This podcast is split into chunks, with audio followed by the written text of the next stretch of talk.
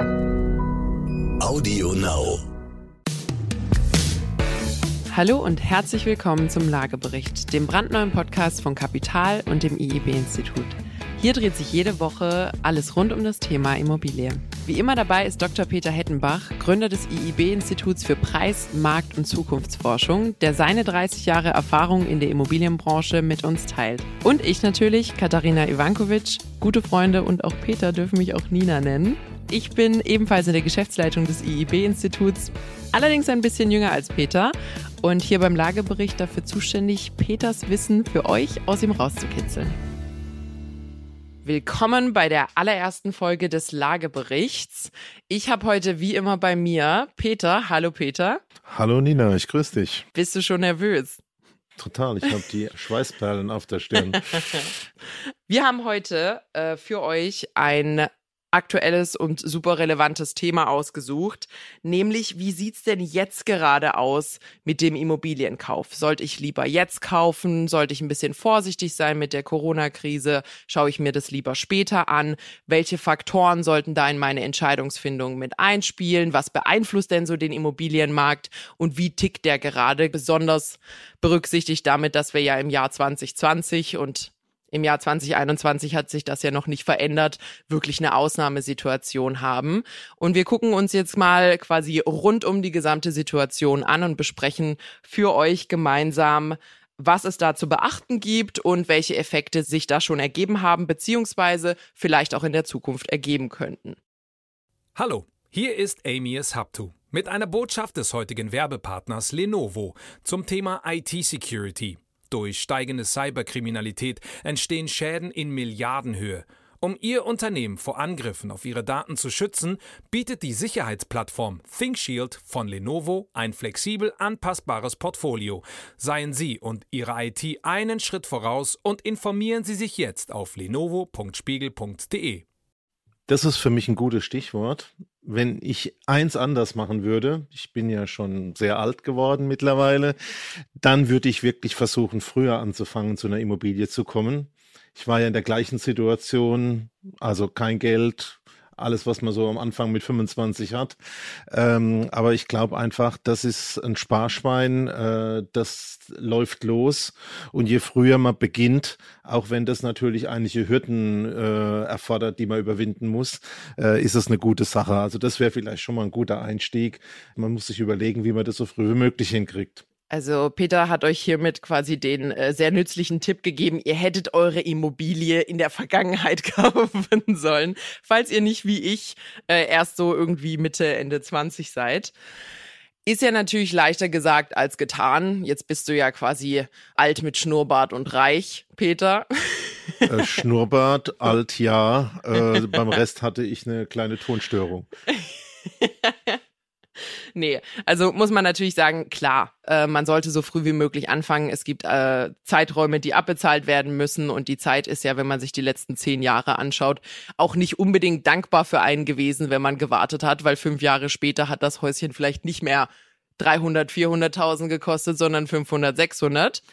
Ist ja aber sowas, sagen wir mal, ich bin jetzt 26 Jahre alt. Ich sollte ja jetzt kaufen. Würde ich dir empfehlen, ja würdest du mir empfehlen? So, jetzt gucken wir uns die Situation mal an. Also, ich habe jetzt zum Glück noch einen Job. Danke, Peter. Sehr gerne. Also ich befinde mich in der wirklich ähm, sehr glücklichen Situation in der aktuellen Lage, muss man ja sagen, dass mein Job nicht betroffen war und ich auch nicht von Kurzarbeit oder ähnlichem betroffen war. Und ich schaue mich jetzt auf dem Immobilienmarkt um und denk mir so ein bisschen, ja, als Laie, wenn so eine Krise kommt, gibt's ja eigentlich auch immer Leute, die profitieren von dieser Krise. Wenn man sich so 2007, 2008 in den USA anschaut, da gab's eine lange Zeit, wo quasi jeder einen Kredit bekommen hat, auch der, dem man einen Service getan hätte, wenn er ihn nicht bekommen hätte. Ähm, und dann kam die Krise und plötzlich standen die Häuser leer. Die Leute konnten ihre Kredite nicht mehr bedienen und man konnte unter Markt quasi einkaufen gehen. Jetzt befinden wir uns ja wieder in der Krise. Ah, da würde ich dir widersprechen. Ich glaube, äh, wenn wir das ganze Pandemie-Thema äh, uns mal anschauen, ist da ein wesentlicher Unterschied zu allem, was vorher war. beispielsweise die letzte Krise, die Finanzkrise 2007, 2008, nämlich dass diese Pandemie nicht jeden getroffen hat. Und da es natürlich Branchen gibt, die sogar da super profitiert haben, äh, Amazonisierung mal nur als Stichwort, ist nämlich genau dieser Punkt, ach, irgendwann wird die Krise auch mal wieder günstigere Immobilienpreise äh, erzeugen. In der Krise gerade nicht der Fall. Aber was ich natürlich unterstreiche, ist, äh, die Märkte haben was damit zu tun, wie sicher die Einkommen sind und wie verfügbar die Kredite. Das sind, denke ich, die wichtigsten Faktoren, die die Stabilität oder Instabilität von Märkten ausmacht. Das heißt, den, den Traum vom Corona-Schnäppchen, dass man sich da was Bezahlbares in Berlin Mitte kaufen kann, den kann man sich an der Stelle eher knicken. Man muss natürlich sagen, also wirklich absolut Spaß beiseite. Wir scherzen hier ja auch viel. Ähm, es wird Einzelschicksale geben ähm, wo man in einer Situation ist, wo dann doch mal die Immobilie Teil des Vermögens ist und wenn das eigene Geschäft im Bereich Event, Gastro und so jetzt über die letzten wirklich 12, 18 Monate ja massiv gelitten hat, wird es Einzelschicksale geben, wo auch das Thema Veräußerung der Immobilie, schnelle Veräußerung der Immobilie und wir wissen ja, wenn es schnell weg muss, dann tendenziell zu einem günstigeren Preis oder im schlimmsten Fall in der Zwangsversteigerung, was wir natürlich keinem wünschen. Solche Dinge wird es geben, das ist aber kein Trend. Peter, ja, also mein Herz als Unternehmer schlägt natürlich für Unternehmer und ähm, man darf, glaube ich, Schicksale nicht so einfach vom Tisch wischen. Da passiert schon viel. Aber grundsätzlich ähm, schauen wir ja schon seit Größenordnung 2007, 2008 war die Krise, Zyklen gehen so normalerweise zehn Jahre. Jetzt gucken wir ja schon seit 2017, 2018 auf den Markt und es gibt ja immer wieder so vereinsamte Rufer, die die Apokalypse vorhersagen und die sinkenden Preise. Ich glaube das wirklich definitiv nicht. Und wenn wir jetzt gerade bei diesem Thema sind, hast du zwei Stichworte gesagt, die für mich wichtig sind. A, wenn man in die Krise rutscht und es zur Zwangsversteigerung kommt, dann muss man natürlich wissen, dass so ein Zwangsversteigerungsverfahren, also du kannst deine Kredite nicht mehr bedienen, die Bank übt äh, das Recht aus, dir unterm Hintern deine Immobilie zu verkaufen, ganz schlimme persönliche Situation, aber dieses Verfahren dauert ja eins bis zwei Jahre. Das heißt also, da ist dieses Thema schnell und auch wenn ich jetzt mal für die anderen schaue, also aus Käufersicht mit dem Interesse ein Schnäppchen zu machen, ist nicht schnell. Und ähm, wenn man dann also guckt, wer tatsächlich jetzt sich als Gastronom oder Einzelhändler irgendeine Immobilie erarbeitet hat als Altersvorsorge. Vielleicht ist das Ladengeschäft oder die Gaststätte unten drin und es sind noch zwei Wohnungen vermietet. Also da würde ich auch jetzt noch nicht sagen, dass die Leute äh, super reich sind und denen die dicken Scheine aus der Hosentasche quillen. Dann muss man natürlich sehen, wenn die Immobilien auf den Markt kommen, vor der Zwangsversteigerung, damit man schnell liquide ist, dann haben die ja im Regelfall auch ein Problem. Nämlich da ist vielleicht eine Gaststätte drin oder ein Einzelhandelsgeschäft und damit bist du ja auch als der Käufer fast wieder in der gleichen Situation wie der Verkäufer. Denn wenn die Krise uns eins lernt, dann ist es, dass die Wohnimmobilien super stabil waren und natürlich sowas wie Seniorenpflege, Residenzimmobilien, äh, Logistik, ja, aber Hotel, Einzelhandel, Gastronomie eben nein. Also da wird sich noch viel tun. Also damit hätten wir das Thema Corona-Schnäppchen und Preisverfall basierend auf der Krise abgehakt. Es gibt ja aber auch noch die genau entgegengesetzte Richtung, nämlich wenn es im Markt unruhig wird, wenn Unsicherheit herrscht, wenn Krisen kommen, flüchtet man, wenn man Geld hat, mit seinem Geld in, ich sag mal, anfassbare Gegenstände, Gold oder auch Betongold. Was natürlich dazu führen kann, dass zum Beispiel so eine Krisensituation vielleicht doch nochmal die Preise ankurbelt, weil du hast es vorhin gesagt, wir haben zwar einige Betriebe und Industrien, die ganz schlimm getroffen sind, wir haben aber auch viele oder den Großteil der Leute und Angestellten, die auch heute noch genauso, zumindest vermögenstechnisch genauso aufgestellt sind wie vor knapp 24 Monaten auch. Siehst du da irgendwie eine, eine, also erhöhte Nachfrage ist ja immer so ein Thema, das sehen wir ja nicht, das sieht man immer erst später. Aber siehst du eine Tendenz dazu, dass es gegebenenfalls vielleicht sogar teurer werden könnte, weil mehr Leute sich in das Thema Betongold flüchten? Also die Dinge die sehe nicht nur ich, sondern die kann jeder schon in den Marktplätzen sehen. Natürlich ist das Thema in der Pandemie noch einmal ein extremer Verstärker, weil man möchte ein schönes Zuhause haben. Vor dem Hintergrund ist die Immobilie jetzt auch von der emotionalen Seite noch ein bisschen gestärkt. Der zweite Punkt ist natürlich, wenn es Krisen gibt, hat man immer die Flucht in Sachwerte und Immobilien sind da natürlich von Vorteil.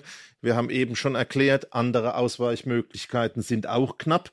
Also von der Seite her äh, ja, muss man insbesondere auch natürlich wieder in den Ballungsräumen mit vielen Menschen und dadurch hoher Nachfrage noch weiter mit steigenden Preisen rechnen. Aber ich glaube auch ein Trend lässt sich da momentan ganz deutlich rauszeigen, wo auch unsere Hörer was damit anfangen können. Ich würde das mal überschreiben mit dem Begriff Standard ist der neue Luxus. Also wir sehen in den Märkten eindeutig die Entwicklung, dass man lieber eine Nummer kleiner, eine Nummer normaler, auch vor dem Blick des Wiederverkaufs eine Immobilie erwerbt, erwirbt und natürlich deswegen die super Luxusimmobilie mit dem Schwimmbad, die lassen wir jetzt mal ganz außen vor. Aber das, was da zwischendrin ist, zwischen normal und super Luxus, dass da die Nachfrage ein bisschen weniger wird oder umgedreht, wenn du so ein normales Häuschen kaufen willst, hast du es noch schwieriger. Das heißt, ich sollte jetzt das mit dem Swimmingpool kaufen, wenn es günstig wird. Da möchte also, ich jetzt mal nichts sagen. Peter Anscheinend zahle ich zu hohe Gehälter. du, Peter, weißt du, ich bin, ich bin die Generation, wir sind, äh, ich bin irgendwie sechs Jahre alt gewesen bei 9-11 und dann kommt Klimawandel und so. Weißt du, wir müssen leben, solange es noch Strände gibt und, und solange man noch Wasser in dem Pool haben kann, da muss man das Leben noch ein bisschen genießen.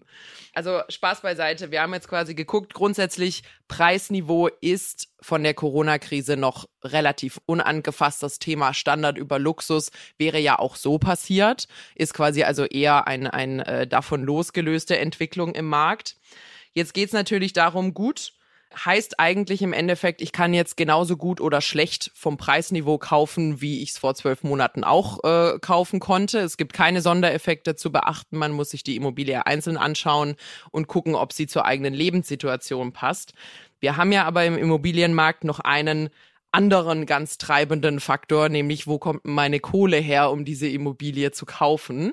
Und da gibt's ja jetzt doch noch ein bisschen mehr, sage ich mal, Bewegung und auch mehr Bindung an das Thema Corona und staatliche Eingriffe, die da nochmal einen Effekt haben könnten, die ich mir auch ganz gerne anschauen würde. Wir haben jetzt im März recht viel Aktivität in der Presse gehabt zum Thema, wie sieht's mit den Zinsen aus, wie entwickeln sich die Zinsen, was bedeutet das für den Immobilienmarkt. Und so der grundsätzliche Trend ist, wir waren ja 2020 und vor allem so erstes, zweites Quartal 2020 auf einem absoluten Tiefstand der Bauzinsen. Also man ist so um 0,5 Prozent unterwegs gewesen.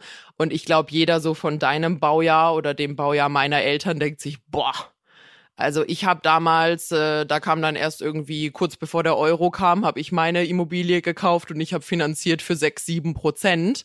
Das heißt, da schlackern, schlackern jedem die Ohren, wenn man 0,5 Prozent hört. Es soll ja aber da auch eine kleine Entwicklung geben. Es gab jetzt ein Interview mit unserem Kollegen Max Herbst von der FMH Finanzberatung, der sich ja schon seit Jahrzehnten mit dem Thema Zinsen auseinandersetzt, der gesagt hat, ja, da wird es wahrscheinlich einen leichten Anstieg geben. Der sieht zwar prozentual hoch aus, weil von 0,5 auf 0,75 Prozent wäre quasi ein 50-prozentiger Anstieg. Man ist aber immer noch unter 1 Prozent. Wie siehst du das und ähm, wie lässt sich das begründen und was wäre so dein Bauchgefühl dazu, was man als Immobilienkäufer damit anstellen sollte? Also ich habe mir ja 40 Jahre abgewöhnt, ein Bauchgefühl zu haben bei Geschäften. Das macht vielleicht auch den Unterschied zwischen uns aus. Ähm, nehmen wir das mal ein bisschen auseinander und ich würde dich dann übrigens, da kannst du schon mal in der Zwischenzeit überlegen, gern fragen, was du machst, wenn ich dich in Berlin zum Wohnungskaufen schicke die eigene natürlich. Äh, kommen wir mal auf das Thema Zinsen. Wir leben in einer digitalen Welt. Dort gibt es exponentielle Veränderungen der Situation, ohne äh, dass die Politik was dazu tut. Und wenn man sich mit dem Thema Zinsen äh, beschäftigt, glaube ich, dass also ein Punkt äh, klar ist, dass die Zinsen aus meiner Sicht grundsätzlich tief bleiben werden, also grundsätzlich tief bleiben. Langfristig würde ich mich auch festlegen, 10, 20 Jahre. Der zweite Punkt ist, den du angesprochen hast, es geht um Inflation, also um Verteuerung. Ich glaube, wir werden nach der Pandemie das Thema Verteuerung sehen. Also wir werden auch eine leichte Inflationsentwicklung sehen. Wer sich damit beschäftigt hat, ähm, hat gesehen, es gab die jetzt schon. Die würde ich aber nicht mit der freien Marktentwicklung vergleichen, denn das, was wir jetzt Anfang des Jahres gesehen haben, kommt über Sondereffekte, beispielsweise Mehrwertsteuer und solche Dinge zustande. Und ähm, wenn man also mit einer Inflation aufgrund von teureren Preisen rechnet, ist ja zunächst der Fall so, dass dann tatsächlich, wenn die Preise steigen, man dann ja auch noch in seiner Steuererklärung ein bisschen was abschreiben kann, also als Immobilieneigentümer wieder profitiert. Ich glaube also A, ja, der Punkt kommt. B, die Entwicklung auf die Zinsen. Ich habe jetzt auch keine Kristallkugel daheim. Normalerweise mache ich immer, was meine Frau sagt, aber bei dem Thema bin ich ein bisschen vorsichtiger. Ähm, ich glaube, dass die starke Verschuldung der öffentlichen Haushalte einfach so nachhaltig ist, dass äh, wir dort keine steigenden Zinsen sehen werden. Da sind für mich kleinere Schwankungen natürlich außen vor. Deswegen würde ich mich also überhaupt nicht festlegen auf Daten, auf äh, bestimmte Termine oder auch auf exakte Zahlen. Das war ausführlich, sehr gut. Ich habe daraus nur mitgenommen, dass Peter immer auf seine Frau hört und ich mich ab jetzt äh, mit ihr unterhalten werde. Nee, also wirklich, was du ja gerade gesagt hast, grundsätzlich ist jetzt nicht mit einer Zinskatastrophe zu rechnen. Da bin ich absolut deiner Meinung. Man muss natürlich, dass sich äh, bei einer Immobilie häufig um eine eher größere Summe handelt, sich trotzdem bemühen, dass man bei seinem Bankberater den bestmöglichen Deal rausbekommt. Weil auch wenn das nur irgendwie 0,1 Prozent mehr aussieht, das rechnet sich schon A auf die Summe und B auf die Laufzeit.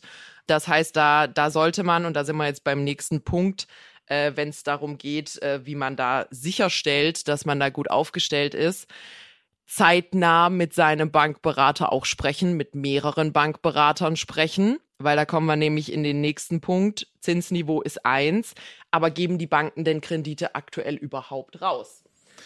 Also ich glaube, das ist die zweite wichtige Botschaft. A, ich glaube, man sollte sich überlegen, zu kaufen, so früh wie es geht, wenn es die Chance gibt. Der zweite Punkt ist natürlich, ähm, im Regelfall ist dazu ein größeres Darlehen notwendig. Und äh, das auch frühzeitig einzutüten, wirklich zu checken, welche Möglichkeiten habe ich, welche Summen sind da verfügbar und vielleicht schon sehr früh mit seiner entsprechenden Bank des Vertrauens, früher war das mal die Hausbank, ähm, im Prinzip sowas wie eine Finanzierungsbestätigung schon zu erarbeiten, ist natürlich das Ass im Ärmel, äh, wenn du dann tatsächlich ein Objekt gefunden hast, schnell zusagen musst, was dir sagt, ja, ich kann dir, lieber Verkäufer, zusichern, ich habe die Asche. Also es ist natürlich äh, bei einem potenziellen Verkäufer, Peter hat es gerade Ass im Ärmel genannt, also das hebt einen natürlich vom, vom Rest der Bewerber, sage ich mal, auf so eine Immobilie schon ab, wenn man sagen kann, das Cash ist sicher, ich kann es bezahlen. Sie müssen jetzt nicht irgendwie drei Wochen warten, bis ich hier mit Herrn Huber äh, von Bank XY gesprochen habe. Und natürlich ein weiterer Punkt ist, warum man zeitnah dran gehen sollte. Einige Banken haben jetzt leichte Anpassungen in quasi ihren Kreditvergaberichtlinien gehabt, wo man gesagt hat, Mensch, das Thema Kurzarbeit, das Thema Sicherheit des Arbeitsplatzes wird jetzt nochmal neu bewertet als Ergebnis der aktuellen Krise, in der wir uns befinden. Das heißt, selbst wenn man vor 24 Monaten mal gesprochen hat, man hat vielleicht zwei Einkommen im Haus und eins der Einkommen ist gebunden an eine der Branchen, die gerade getroffen sind und das äh, Haupteinkommen befindet sich in Kurzarbeit, Zusammenarbeit muss man definitiv nochmal an die Bank ran und da gegebenenfalls auch mit längeren Zeiträumen der Absprachen und Absicherung rechnen, bis man da sich geeinigt hat auf eine verfügbare Kreditsumme, mit der beide Parteien äh, glücklich sind. Also da wirklich zeitig jemanden finden, dem man vertraut, Peter hat es gerade Bank seines Vertrauens genannt. Man kann gerne auch wie immer mehrfach Angebote reinholen, da aber wirklich Zeit einholen und nicht erst dran denken, wenn man seine Wunschimmobilie schon gefunden hat. Da ist man in der Regel zu langsam. Genau, es geht jetzt, glaube ich, ich habe ja am Eingang gesagt, äh, Sicherheit des Einkommens. Es geht wirklich darum, welche Bank bewertet die persönliche Situation, in der man ist, am positivsten, am vertrauenswürdigsten. Und ähm, da kann man nicht ausschließen, dass künftig das Thema, ich bin Beamter äh, und ich arbeite bei der Stadt oder beim Staat, ein ganz wichtiger Trumpf ist. Also fassen wir nochmal zusammen, was wir bisher so äh, geschwätzt haben. Grundsätzlich über die gesamte Bundesrepublik zu sehen, gibt's keine enormen Effekte, die sich auf die Pandemie zurückführen lassen. Es gibt weder so einen erhofften Tiefstand, wo man sagt, oh, da kauf ich jetzt mal richtig günstig ein, noch kann man mit richtigen Preisspitzen rechnen, kurzfristig. Dementsprechend die Immobiliensituation einfach vom Markt her zunächst einmal ist in der Entwicklung unverändert, wenn man sich die letzten paar Jahre auch anschaut. Wo man auf jeden Fall drauf achten muss, ist das Thema, wie komme ich an mein Geld ran, um eine Immobilie zu kaufen, sich da zeitnah mit auseinanderzusetzen und einen Bankberater zu finden, der sich mit der eigenen Situation auch wirklich beschäftigen möchte. Und dann gibt's aber, und da müssen wir uns auch ganz klar natürlich abheben, das war jetzt so ein Rundumschlag auf ganz Deutschland. Peter hat vorhin das Thema Berlin angesprochen und ich habe so quasi live hier on air Hausaufgaben bekommen. Das ist mir auch noch nie passiert.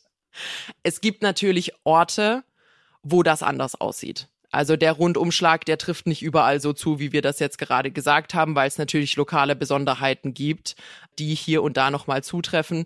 Und Berlin ist da jetzt ein Thema, wo man sich wirklich nochmal intensiver mit auseinandersetzen muss. Genau, ich war natürlich ein bisschen böse äh, und habe äh, nicht ohne Hintergrund Berlin vorgeschlagen.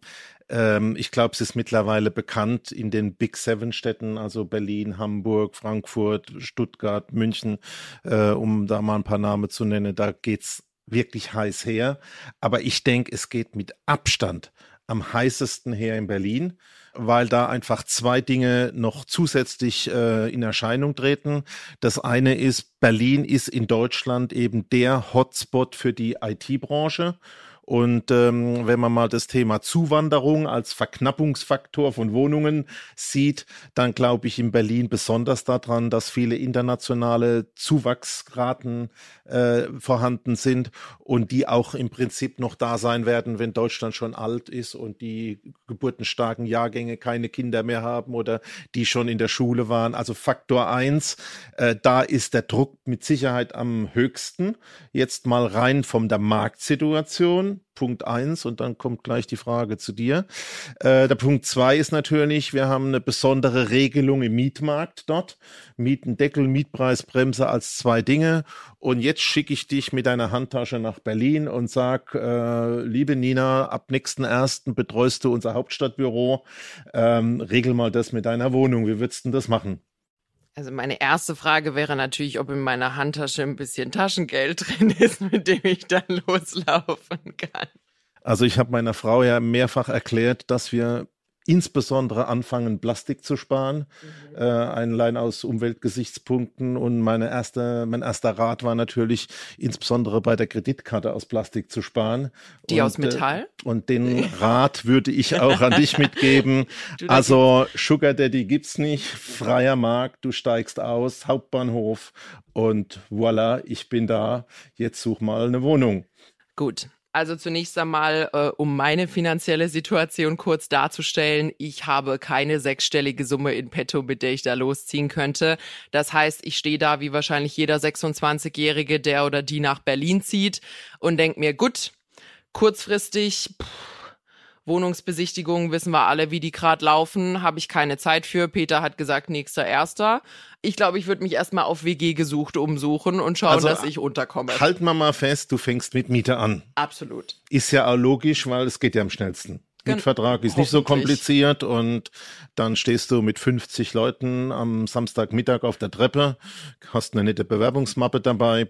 Und dann kommt natürlich dieses Thema, äh, was ich damit eigentlich auch ansprechen möchte. Du findest nichts Und ähm, da sind wir bei diesem, glaube ich, entscheidenden Aspekt in Berlin, dass wir zwar jetzt politisch sehen, dass da versucht wird, Maßnahmen zu finden, aber das, was wir bisher sehen mit Mietpreisbremse, Mietendeckel, ob es jetzt verfassungswidrig ist oder nicht, klären wir in so einem Podcast nicht, heißt, ganz klar in den Märkten die Preise für Mieten sinken. Das sehen wir, das ist ein Fakt. Mhm. Äh, das hat nichts mit Politik zu tun, aber das Angebot wird knapper. Und damit ist natürlich das, was man möchte, die Märkte entspannen und wirklich Wohnraum zu schaffen und den günstig zu machen und auch im Mieten was zu tun, das ist nicht da. Also wir halten mal fest, in Berlin erste Anlaufstelle Miete.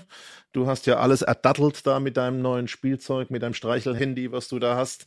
Und kommst nach dem vierten Wochenende dann nach Hause und sagst, keine Chance. Ja. Vierte Woche Airbnb wird langsam teuer ähm, und Mietwohnung sieht mau aus.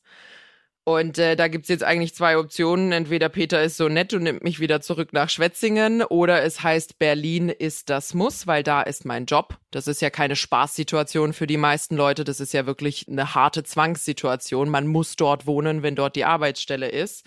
Und ähm, um es mal ganz einfach runterzubrechen, wenn Miete nicht geht, muss man gucken, ob's anders geht, nämlich ob man sich da was kaufen kann. Genau, deswegen wirst du automatisch in der Situation sein. Leer muss die Wohnung ja auch noch sein. Äh, Wäre ja blöd, wenn da noch jemand drin wohnen würde. da hast du ja gleich zwei Probleme. Also du suchst dann was zum Kaufen. Jetzt gehen wir mal davon aus, dass wir das auch noch einigermaßen lösen können, weil du ja einen vernünftigen Arbeitgeber hast und ein gesichertes Einkommen in der richtigen Branche. Aber das heißt, kaufen wird dort immer teurer werden. Und deswegen rechne ich mit Steigerungsraten. Das ganze Thema Inflation, Geld haben wir ja noch gehabt. Also äh, die Kaufpreise werden beflügelt durch die günstigen Zinsen. Es wird nochmal beflügelt, wenn äh, tatsächlich eine Inflation kommt. Damit hast du noch höhere Preise. Und die Botschaft heißt einfach, zahl's oder lass es. Und die Politik reagiert darauf Hast du ein Rezept? Was passiert momentan? Also aktuell haben wir ja das Thema Miet, äh, Mietendeckel, dann haben wir das Thema Umwandlungsverbot. Aus einer Mietwohnung darf keine Eigentumswohnung genau. Jetzt gemacht wird der werden. nächste politische Schritt gemacht. Jetzt heißt es, alle Mietwohnungen bleiben Mietwohnungen. Macht's Kaufen nicht leichter. Hat für dich jetzt momentan noch keinen Einfluss. Also du wirst entweder vielleicht ein Freund mit Geld. Also die Eltern sind es nicht, äh, das Unternehmen nicht. Also ich komme bei dir zu einem Schluss. Reich heiraten. Reich heiraten. Ja, wir haben, wir haben ja schon mal über meine Altersvorsorge gesprochen, Peter. Und es gibt zwei Szenarien, reich werden oder reich heiraten, wo ich als Feministin sagen muss, Option zwei kann nur durch Zufall passieren. Also musst du mir bei Teil Nummer eins helfen. Also, Jetzt gucken wir uns ich an. bin ja als so. Frauenversteher noch in der Ausbildung. Äh, deswegen lassen wir das mal lieber. Genau. Kommen wir zum Schluss. Kaufen geht in Berlin für dich auch nicht.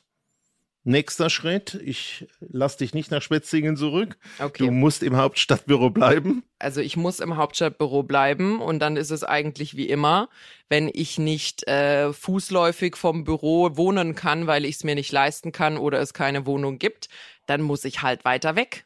Das heißt Umland. Also wird natürlich momentan auch sehr viel diskutiert. Also wird erzählt, das haben wir ja gelernt, das funktioniert über Homeoffice und die IT-Anbindung ist ein und alles. Ähm, lässt sich statistisch noch nicht nachweisen. Werden wir ein bisschen brauchen. Das hängt ja nach, äh, hinten nach. Aber ja, es wird heißen, sowohl der, der nichts zu mieten finden, äh, kann in Berlin, wird entlang der Verkehrsachsen und der IT-Achsen nach außen ins Umland gehen müssen Je weniger Geld, desto weiter raus. Und das Gleiche gilt natürlich auch fürs Kaufen. Und ich glaube, das ist so die Mechanik, wo die Leute da draußen jetzt ein bisschen ableiten können. Egal, ob sie jetzt mieten, kaufen, verkaufen, äh, egal in welcher Situation sie sind, ein bisschen vorhersehen können, was passiert. Also wir haben jetzt quasi eine der, der größten Städte nochmal separat beleuchtet. Die Situation für Allgemeindeutschland haben wir ja schon mal zusammengefasst. Bedeutet natürlich nichtsdestotrotz, es wird Städte geben, es wird Märkte geben, wo man vor die Wahl gestellt wird, entweder man zahlt und dann wirklich auch horrend hohe Summen, die wehtun und da muss man sich vielleicht auch schon sehr in eine Wohnung verliebt haben oder sehr gezwungen sein, um das zu bezahlen. Oder und das ist zwar eine harte Wahrheit, aber aktuell die Situation, man kann in dieser Stadt nicht wohnen. Und zwar weil schlicht dieser Wohnraum nicht verfügbar ist. Das heißt, man muss weiter raus, man muss Pendlerstrecken in Kauf nehmen oder einen Deal mit dem Arbeitgeber finden, dass Peter zum Beispiel sagt, Mensch, Nina, jeden Montag und Freitag Homeoffice ist überhaupt kein Problem. Du musst nur Dienstag, Mittwoch, Donnerstag im Hauptstadtbüro anwesend sein. Und dann sind das Kompromisslösungen, die in solchen Situationen gefunden werden müssen. Voilà. Das ist die aktuelle Situation. genau. Also für uns war es heute einfach ein Ziel, dass wir wirklich einmal die gesamtdeutsche Situation betrachten, dass wir euch auch ein bisschen ein Gespür dafür geben, wonach müsst ihr denn die Augen offen halten? Was sind denn so die, die Dreh- und Angelpunkte, die sich dann auch auf so eine Immobiliensituation oder auch auf die Situation der Baufinanzierung auswirken?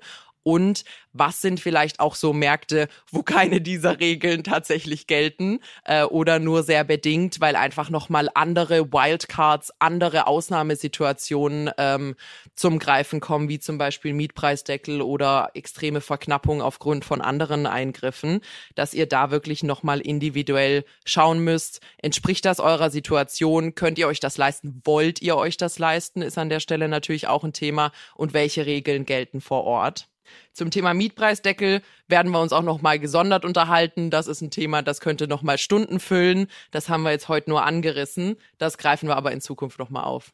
Genau. Und der alte Mann gibt dir zum Schluss noch was mit äh, auf den Lebensweg. Du weißt ja, äh, nicht das Erzählte reicht, sondern das Erreichte zählt. Also hau rein. Machen Sie es gut. Schöne Grüße und bis dahin. Auch von mir vielen lieben Dank, dass ihr bei der ersten Folge des Lageberichts dabei wart. Wir freuen uns auf weitere Folgen mit euch. Uns findet ihr immer mittwochs mit einer neuen Episode auf AudioNow und allen weiteren Plattformen. Wir freuen uns auf euch. Bis Ciao. dann.